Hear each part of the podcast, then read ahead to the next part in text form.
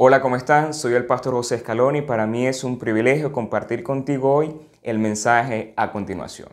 El día de hoy damos inicio a una nueva serie y esta serie la hemos llamado Espíritu Santo hoy. Sí, Espíritu Santo hoy. Y nuestra intención con esta serie es mostrar la importancia de la obra del Espíritu de Dios en cada uno de nosotros, en el mundo en la iglesia y de manera muy singular en cada una de nuestras vidas. ¿Por qué decidimos este mes dedicarlo a esta serie enfocada en el Espíritu Santo? Y es que, para ser honestos, si, si somos sinceros, hoy día hay mucha distorsión con el tema del Espíritu Santo, se enseña mal acerca de esta gran doctrina o lamentablemente no se está enseñando o se está enseñando muy poco y es porque las personas hoy día se han enfocado en experiencias personales, singulares, en cosas que tienen que ver más con una experiencia privada que lo que enseña realmente la palabra de Dios acerca del Espíritu Santo. También queremos enseñar esta serie porque hay una cantidad de cristianos, de creyentes, que se están levantando sin conocer realmente el poder, la bendición y la compañía del Espíritu Santo y se están perdiendo las grandes bendiciones por desconocer estos temas. Otra cosa interesante es que podemos decirles es que la iglesia de este siglo de alguna forma puede caer en un error en no darle el lugar objetivo que el Espíritu de Dios merece en estos tiempos. Y es que la iglesia lamentablemente se ha ido a dos tipos de extremos y creo que la intención de Dios y la intención de esta serie es llegar al término adecuado, a eso que Dios quiere para nosotros, que descubramos, o mejor dicho, redescubramos de lo que es el Espíritu Santo en estos tiempos. Y hablando de estas dos distorsiones, quiero decirte que lamentablemente uno de los de estas distorsiones, de estos extremos, es que lamentablemente se ha distorsionado el ministerio o la obra del Espíritu Santo porque las personas han querido añadir interpretaciones, experiencias y cosas que nos vienen de Dios. Tenemos ese extremo, pero lamentablemente también tenemos otro extremo a la hora de enseñar este tema.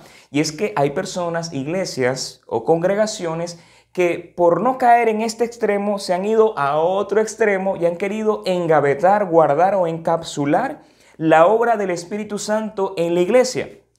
Y lo hacen como una reacción conservadora y en resistencia a este primer grupo. Y yo creo que la intención de Dios no es llegar a estos extremos que hacen daño y que si intentamos llegar a uno de ellos nos afecta espiritualmente y podemos perder de vista lo que Dios quiere para nosotros a través de su Santo Espíritu que opera en aquellos que creen. Ahora, la propuesta de esta serie, que viene a ser la serie general, que serán cuatro temas donde estaremos hablando del Espíritu Santo y de todo lo que la Biblia enseña para cada uno de nosotros acerca de esta persona importante, que es el Espíritu de Dios. Nuestra propuesta es la siguiente, y es que nosotros, a lo largo de estas cuatro semanas podamos redescubrir la obra objetiva del Espíritu Santo y conocerlo realmente como Dios lo planeó, como Dios quiere que lo conozcamos. Como iglesia, nosotros qué creemos acerca del Espíritu Santo? En primer lugar, creemos que el Espíritu Santo es Dios, la tercera persona de la Trinidad que comparte los mismos atributos divinos con Dios y por esa razón es Dios. También entendemos que el Espíritu Santo cumple un rol importante, un rol determinante para la iglesia en estos tiempos y es de mucha importancia que nosotros hoy, como iglesia del Señor, conozcamos al Espíritu Santo, que es el proyecto de Jesús para nosotros en estos tiempos. Pero, ¿qué tal si antes de entrar en materia, hacemos un recorrido, como dirían algunos, abuelo de pájaro, y ver qué nos enseña la Biblia del Espíritu Santo. ¿Y qué tal si me puedes acompañar por un momento echar unos pequeños vistazos, unas pequeñas pinceladas de lo que el Antiguo Testamento nos enseña del Espíritu Santo de Dios? Cuando tú abres la Biblia, y empiezas a revisar en Génesis, Éxodo y todos los libros del Antiguo Testamento, vas a darte cuenta que Dios a través de su Espíritu estuvo obrando y operando en la vida de muchas personas. Podemos ver al Espíritu Santo en primer lugar operando como alguien que da vida y la sustenta. Cuando tú revisas Génesis capítulo 1 te vas a dar cuenta que Dios crea, organiza, da vida y crea al hombre. Y cuando crea al ser humano, dice la Escritura en Génesis 2, que Dios sopló aliento, espíritu, sopló aliento de vida y es en ese momento cuando el ser humano se constituye como un alma viviente. Ejemplo de eso también lo podemos encontrar en el Salmo 104, versículo 29 y 30, donde el salmista habla que es solamente a través del Espíritu de Dios quienes la creación o los seres vivos, nosotros seres humanos, podemos tener vida y aliento.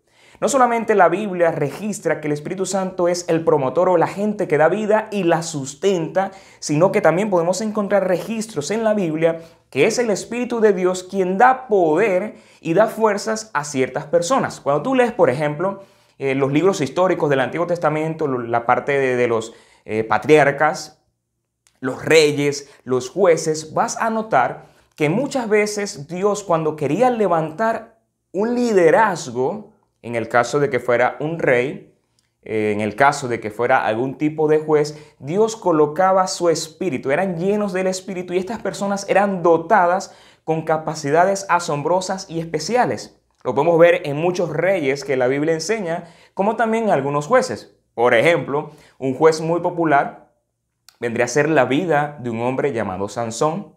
Si lo recuerdas, un hombre que tenía una super fuerza, y esto se debía porque tenía un ungimiento, un revestimiento especial de parte de Dios que hacía de él un hombre de una gran fuerza. Y todos conocemos que lamentablemente este hombre se desvió, pero el punto clave es que el Espíritu de Dios es un agente no solamente que da vida y sustenta, sino que capacita y da poder a las personas que Dios señala y elige. Lo digo una vez más, podemos ver esto cuando Dios seleccionó reyes, profetas, reyes, Dios lo cubría con su Santo Espíritu. Pero también podemos encontrar en el Antiguo Testamento que el Espíritu Santo era un agente para dar revelación de los planes de Dios. Los profetas del Antiguo Testamento eran una evidencia tangible del poder del Espíritu de Dios. Eran personas que recibían un mensaje, una revelación de Dios y hoy día nosotros podemos decir que tenemos los libros proféticos del Antiguo Testamento. Isaías, Jeremías, Lamentaciones, Ezequiel, Daniel y los doce profetas menores que están en el Antiguo Testamento. De manera que el Espíritu Santo se hizo presente también en el Antiguo Testamento a través de algo, de alguien, mejor dicho, que sustenta y da vida, como alguien que da poder y fuerza para la tarea importante que Dios encomienda, pero también para revelar la voluntad de Dios. Y conocer estos tres roles principales que podemos ver en el Antiguo Testamento, lo vuelvo a repetir, dar vida y sustentarla. ¿Qué más? Dar capacidad y poder para ciertas tareas importantes de liderazgo y también para dar sabiduría y revelación de los planes de Dios. Esas tres cosas interesantes que podemos ver en el Antiguo Testamento nos permite en algún sentido entender qué significaba para los hombres de Dios sentir que la presencia, la gracia y el poder de Dios se alejaba de sus vidas.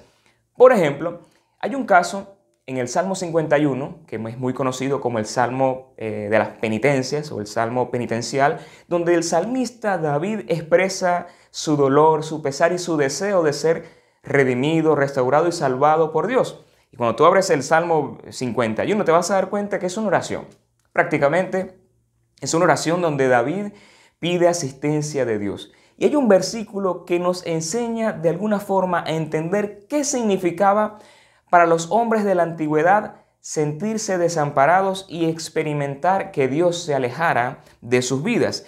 Y en el capítulo 51 que te estoy comentando de este salmo, en el versículo 11, David dice lo siguiente, no me alejes de tu presencia, ni quites tu santo espíritu. Para David, sentirse alejado de la presencia de Dios y sin el respaldo del espíritu era prácticamente para él estar muerto, estar sin vida, porque dentro de la cosmovisión de los hombres del pasado, del salmista y hombres de Dios que podemos encontrar en el Antiguo Testamento, para ellos una vida fuera de Dios era literalmente estar muerto. en vida. Esa era la experiencia de David. Y de alguna forma, hoy a nosotros, que estamos en la era del cristianismo, en la era de la gracia, o como muchos le llaman, en la era del Espíritu, podemos decir que el Antiguo Testamento, que nos revela, que nos da destellos, ideas de lo que Dios quería, la Biblia enseña que eh, todo lo pasado viene a ser como una sombra de lo que vendría más adelante. Y en el tiempo cuando Cristo viene y la iglesia es constituida, nosotros empezamos a experimentar cosas nuevas e interesantes que vienen por Dios a través del Espíritu Santo. Y este conocimiento o experiencia basada es una sombra de lo que hoy podemos ver y experimentar en estos tiempos del cristianismo.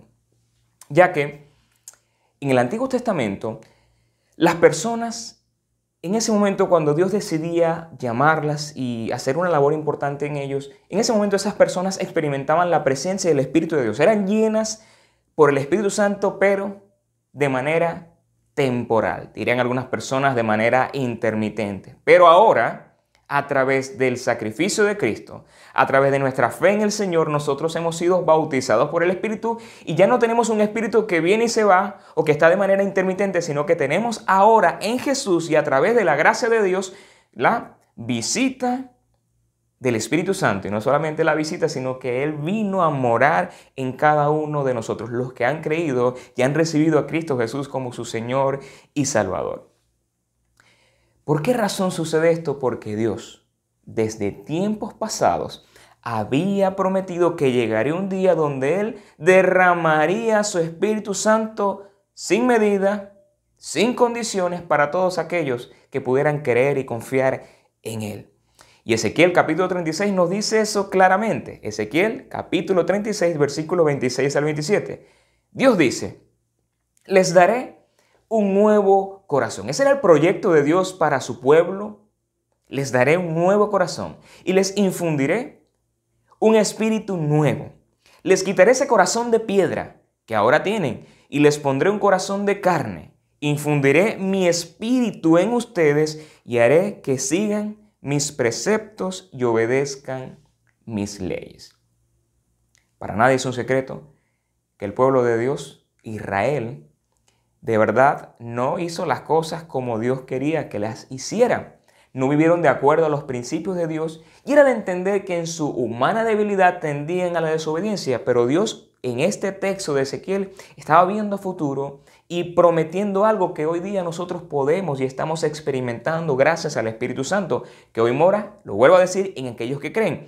Dios dice, en aquel tiempo yo infundiré mi espíritu y haré que sigan mis preceptos y obedezcan mis leyes. Ese era el proyecto de Dios que podemos encontrar en el Antiguo Testamento, pero ahora, con la llegada de Jesús, con la visitación de ese Dios hecho hombre, Cristo Jesús, nosotros podemos ver de mayor amplitud al proyecto de Dios a través de su Espíritu en la vida de los que creen en Jesús.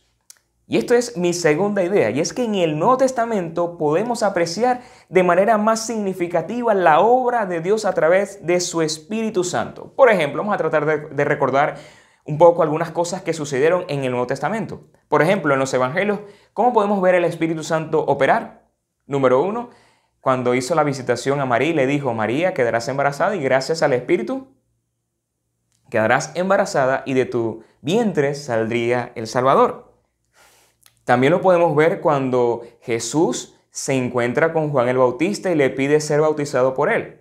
¿Qué dice la historia? Que luego del bautismo descendió el Espíritu Santo en forma de paloma y fue que revestido y una voz del cielo dijo, He aquí mi Hijo amado, en él tengo complacencia, a él oíd. También podemos ver que el Espíritu Santo en un momento llenó a Jesús de tal manera que lo impulsó al desierto para ser tentado. También podemos ver que el Espíritu Santo a través de Jesús era quien lo llevaba a echar fuera demonios, a hacer milagros y a glorificar al Padre. Entonces, en el Nuevo Testamento, especialmente en, el, en, el, en los Evangelios, podemos ver la presencia activa del Espíritu Santo. Pero luego, que es la parte más importante en esta enseñanza, y es que tanto el Antiguo Testamento como el Nuevo Testamento de alguna forma nos estaban mostrando destellos de lo que sería una vida espiritual gracias al Espíritu Santo. Pero hoy hay una diferencia, y es que gracias a la llegada de Jesús se pudo apreciar una nueva faceta del Espíritu Santo. Recordemos que Jesús no vino solamente a morir en una cruz por nosotros, Él vino a reconciliarnos con Dios, a revelarnos al Padre, a mostrarnos al Padre tal y cual como Él era, pero también para enseñarnos a hacer lo que Dios desea para nosotros. Y no solo eso, sino que mientras Jesús estuvo en la tierra, de alguna forma vino a ser un consuelo para los que esperan en Él. Y esta palabra consuelo te la voy a estar repitiendo algunas veces en el transcurso de esta enseñanza. Jesús, en el tiempo que estuvo en la tierra, vino a ser consuelo para todos aquellos que creen y confiaban y descansaban en Él. Vino a ser un modelo, un maestro y una guía de vida para poder caminar adecuadamente con Dios. Ese es el proyecto de Jesús, salvarnos, pero enseñarnos a andar de la mejor manera. Y por eso Muchas de las cosas que encontramos en los, evangelios son enseñanzas magistrales de Cristo. ¿Por qué razón? Porque Jesús quería presentarse como un Dios cercano, como un Dios que invita, que llama, que busca, que se acerca, como un Dios que da el primer paso, como un Dios que ríe con los que ríen y llora con los que lloran, como un Dios que reconcilia, como un Dios que se sacrifica y se entrega, como un Dios que perdona.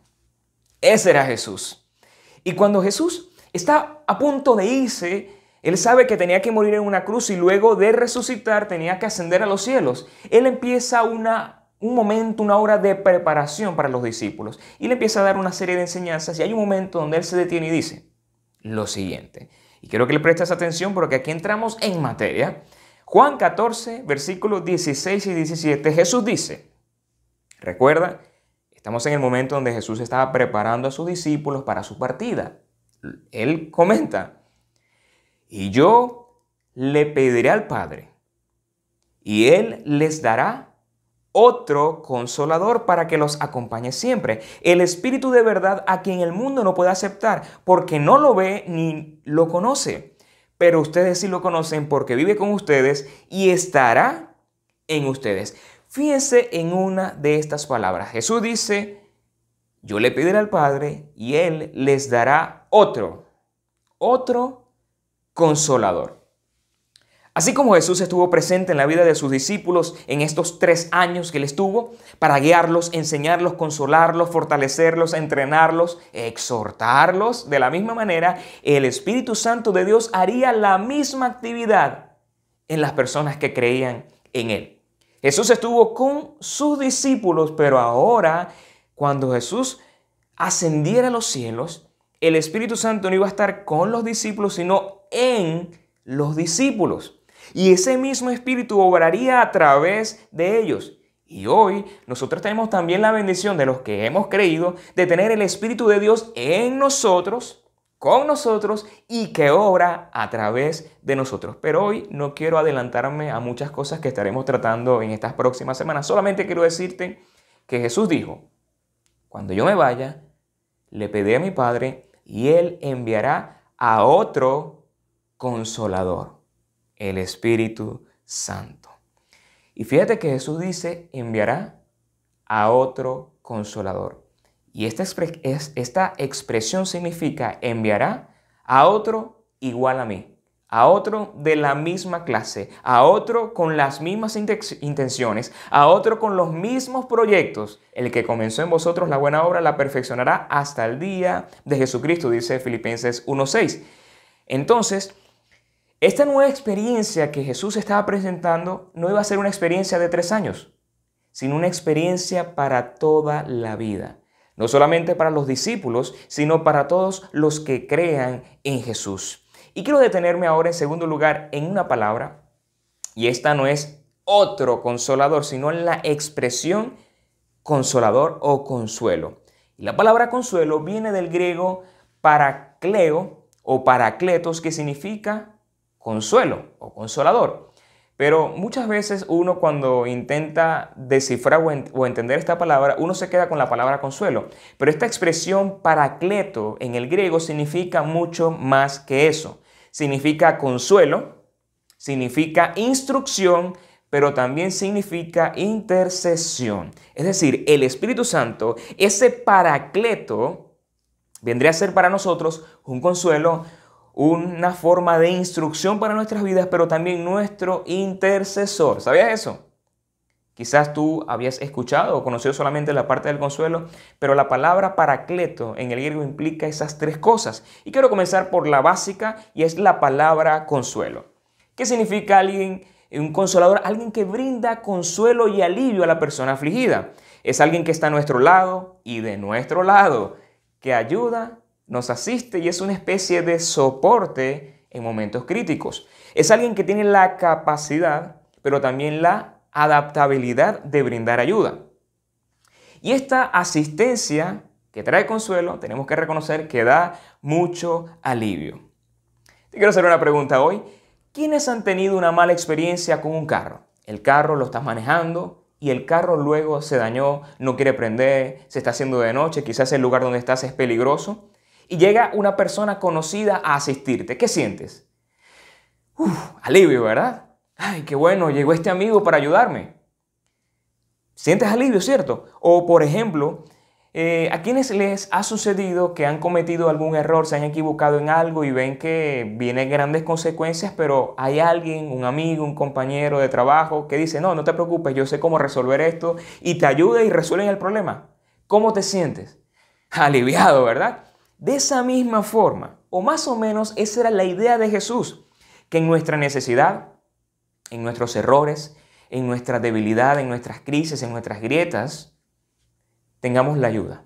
No de algo, porque muchas veces muchas, muchas personas piensan que el Espíritu Santo es un poder o es algo, pero la Biblia enseña que el Espíritu Santo no es algo, es alguien. Por eso decimos que es la tercera persona de la Trinidad. Posee atributos divinos, siente, piensa, toma acciones, tiene calificativos que denotan que es una persona y muchas cosas que yo sé que estaremos compartiendo más adelante, pero el punto es que el proyecto de Jesús es que cuando Él se fuera en estos tiempos, sea el tiempo o el momento de que la iglesia, los que creen, puedan vivir de la compañía o vivir con la compañía del Santo Espíritu que produce y hace en nosotros consuelo. Y el consuelo que trae en nosotros, alivio, alegría y gratitud. Entonces, en cualquier momento, en cualquier circunstancia que estés viviendo, toma en cuenta lo siguiente. No estás solo. Tienes el Espíritu de Dios de tu parte para apoyarte, para ayudarte y consolarte en momentos de angustia, de debilidad, de crisis y de necesidad profunda. Y eso es una buena noticia porque el consuelo tiene mucho que ver con brindar aliento, tiene mucho que ver con brindar asistencia, no solamente con acciones, sino también con palabras y a veces con la propia presencia podemos hallar consuelo. ¿Cuántos no se sienten apoyados en un momento crítico? O por ejemplo, cuando experimentamos la partida de un ser querido, la asistencia y el apoyo de ciertas personas, amigos, familiares, nos sentimos apoyados, sentimos consuelo, alivio, porque es bueno poder contar con personas a nuestro lado. Y esa era la idea de Jesús, que el Espíritu estuviera con nosotros siempre, hasta que nos encontremos con Él para toda la eternidad. Y con respecto a esto, el escritor o el apóstol Pablo dice lo siguiente, Alabado sea Dios y el Padre de nuestro Señor Jesucristo, Padre misericordioso y Dios de toda consolación, que nos consuele en todas nuestras tribulaciones, para que con el mismo consuelo que de Dios hemos recibido, también nosotros podamos consolar a todos los que sufren. Y cuando hablamos acá de que Dios da consuelo, ¿No has pensado por un momento que eso lo hace Dios a través de su Santo Espíritu? Jesús lo dijo, vendrá otro consolador. Así como Jesús consoló a sus discípulos, apoyó, animó, el Espíritu de Dios hoy nos apoya y nos consuela, pero no solamente nos consuela, sino que también el Espíritu es un apoyo que nos instruye. Así como Jesús fue el maestro de Israel, el gran rabí para sus discípulos, el Espíritu Santo hoy, de la misma forma, como aquella gente que consuela, cumple una función educativa, didáctica en los creyentes. Miren, uno de los momentos más difíciles para mí, y lo puedo recordar, fue cuando entré al liceo, mi primer año. Recuerdo que yo venía, lamentablemente estudié en un colegio donde no recibí una buena formación en quinto y sexto, y sexto grado, y me tocó el primer año entrar en un buen liceo, muy buen liceo, y las matemáticas era algo difícil para mí, no podía entender. Intentaba prestar atención, pero no entendía en clase y empecé a experimentar malas notas. Eso les preocupa a mis padres y recuerdo que mamá y papá decidieron llevarme a un profesor para que me, explicara, me diera clases eh, todas las tardes. Y a mí eso no me gustó en un principio, pero el profesor tenía una capacidad de enseñar y hacer las cosas que me estaba presentando tan fáciles de digerir que yo a, los pocos días empecé a entender y empecé a aprender a cómo a resolver ciertas ecuaciones matemáticas y empezó a irme de lo mejor. Y, yo recuerdo que en un principio cuando inicié estas clases, eh, yo sentía que no iban a funcionar, pero a las pocas semanas empecé a mejorar, empecé a aprender, empecé a ver las cosas de forma más fácil y de repente hubo un momento donde no tuve necesidad de seguir con el profesor. Simplemente con escuchar y ver la clase había aprendido. Pero todo fue porque hubo alguien que se sentó conmigo, que me dedicó tiempo, que me explicó, que me colocó ejercicios para la casa, que aprovechó y sacó lo máximo de mí poco a poco. Y yo creo que de alguna forma el Espíritu Santo es ese maestro ese instructor íntimo que se siente a tu lado, que tiene paciencia con nosotros, que nos explica, nos explica, nos ayuda, nos enseña, nos corrige y nos dice, mira, esto es así, mira, esta es la dirección, aquí te equivocaste, hiciste la fórmula mal. De verdad, cuando nosotros aprendemos a ver al Espíritu de Dios como ese maestro que nos apoya, que nos ayuda, que nos dirige, yo creo que podemos tomar mejores y grandes decisiones. Y gracias a esta experiencia yo de alguna forma puedo entender la bendición que hay de no estar solo en esta vida, que estamos creciendo, que tomamos malas decisiones, sí, ciertamente, pero que estamos en crecimiento. Somos buscadores, buscamos cada día más a Dios, buscamos crecer, buscamos mejorar, vamos en camino. No hemos llegado, pero vamos en buena dirección. Y de eso se trata la vida cristiana. Hay nuevas etapas, nuevos retos, hay incertidumbre, hay muchas, muchas veces hay confusión, pero tenemos al Espíritu de Dios de nuestra parte, ese paracleto que nos enseña y nos orienta. Jesús dijo, por cierto, en el versículo 26 de Juan 14, pero el consolador, el Espíritu Santo, a quien el Padre enviará en mi nombre, les enseñará todas las cosas. Les enseñará todas las cosas y les hará recordar todo lo que les he dicho.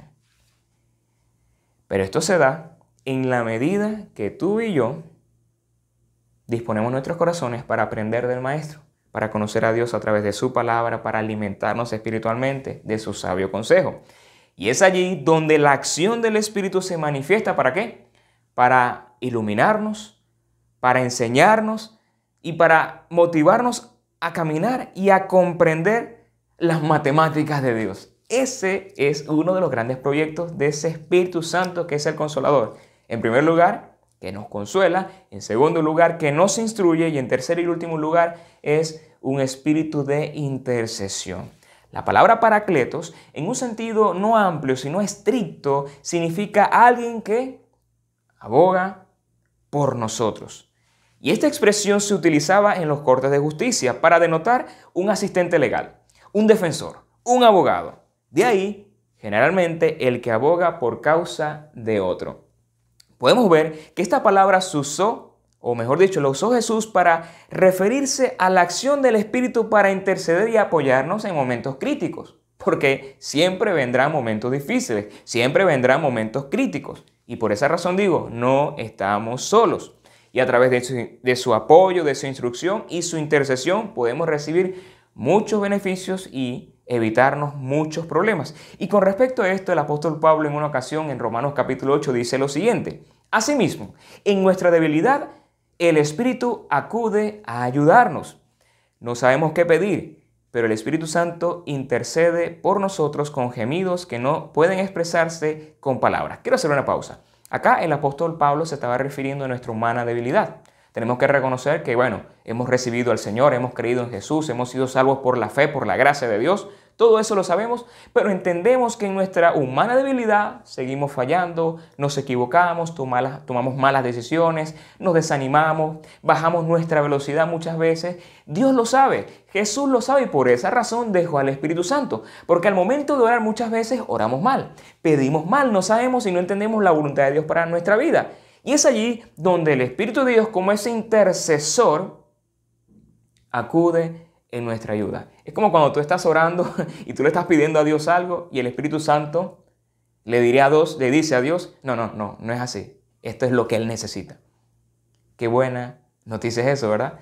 Que aún en nuestra humana debilidad, aún en nuestras dificultades y nuestras limitaciones, el Espíritu Santo en medio de la oración, Él tiene un lenguaje que solamente es interpretado por Dios para beneficio nuestro. Y el texto dice que Él intercede con gemidos que no pueden expresarse con palabras. Un lenguaje espiritual y Dios que examina los corazones sabe cuál es la intención del Espíritu, porque el Espíritu intercede por los creyentes conforme a la voluntad de Dios. ¿Qué nos enseña este texto? En primer lugar, hay debilidad en nosotros, tenemos limitaciones, pero qué bueno es contar con el Espíritu. En segundo lugar, tenemos la asistencia de Dios constante y creciente en nuestras vidas. Por esa razón el apóstol Pablo nos motiva a ser llenos del Espíritu. Pero no me quiero adelantar porque eso tiene que ver con los temas que vendrán a continuación. Pero el texto también nos enseña que el Espíritu estará siempre presto, dispuesto y disponible para brindar asistencia como consolador, como instructor, pero también como el gran intercesor. Y esto significa que en medio de las circunstancias que podamos estar viviendo hoy, no estamos solos. Ya te lo he dicho varias veces, no estamos solos. No estamos desamparados. No somos huérfanos. Tenemos un amigo, tenemos un aliado, tenemos ese amigo fiel que, como bien dice la escritura en Romanos 8, nos da testimonio a nuestro espíritu que somos hijos de Dios, amados, aceptados, redimidos, transformados y regenerados para su gloria. Te quiero hacer la pregunta, ¿estás pasando hoy momentos duros? Momentos de agonía, momentos de dolor. Tienes al Espíritu de gracia que te consuela. Estás pasando por momentos de duda y de incertidumbre. Tienes al Espíritu de verdad que te enseña a tu lado, en tu vida. Estás pasando por momentos críticos. Tienes al Espíritu de verdad que pelea tus batallas y gana esas batallas. Y es que los que han hecho de Cristo Jesús su Señor y Salvador tienen como garantía la promesa del Espíritu de Dios, tienen la firma de Dios, tienen el sello del Espíritu y no solamente tienen un recurso infinito, sino un compañero fiel y eterno que habita en nosotros para la gloria de Dios. Y quiero decirte lo siguiente y con esto voy a cerrar. ¿Qué podemos tomar hoy de esta enseñanza? Si has creído en Jesús, si recibiste a Jesús como tu Señor y Salvador, no estás solo.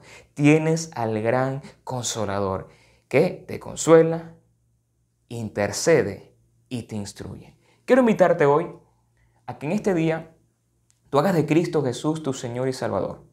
Cuando tú haces de Cristo Jesús tu Señor y Salvador, te conviertes en un hijo de Dios. Y el Espíritu Santo reposa en tu vida, mora en tu vida. Si hoy deseas de corazón ponerte a cuenta con Dios, lo que debes hacer es reconocer que has estado lejos de Dios, que eres un pecador y que necesitas perdón, que necesitas de Él. Y pídele a Dios que entre a tu vida, a tu corazón y te transforme. Si quieres hacer esta oración, repite conmigo estas palabras. Señor Jesús, te doy gracias por morir por mis pecados. Reconozco que soy un pecador. Reconozco que he estado lejos de ti. Hoy quiero que tú seas mi Señor y Salvador. Dame tu Espíritu Santo para que habite en mí y que sea ese consuelo para momentos duros pero también sea ese instructor para conocerte a ti y conocer al Padre, conocer tu voluntad, pero también ser ese intercesor que me apoya en momentos críticos, que intercede por mí, que me guía a toda verdad. En el nombre de Jesús. Amén.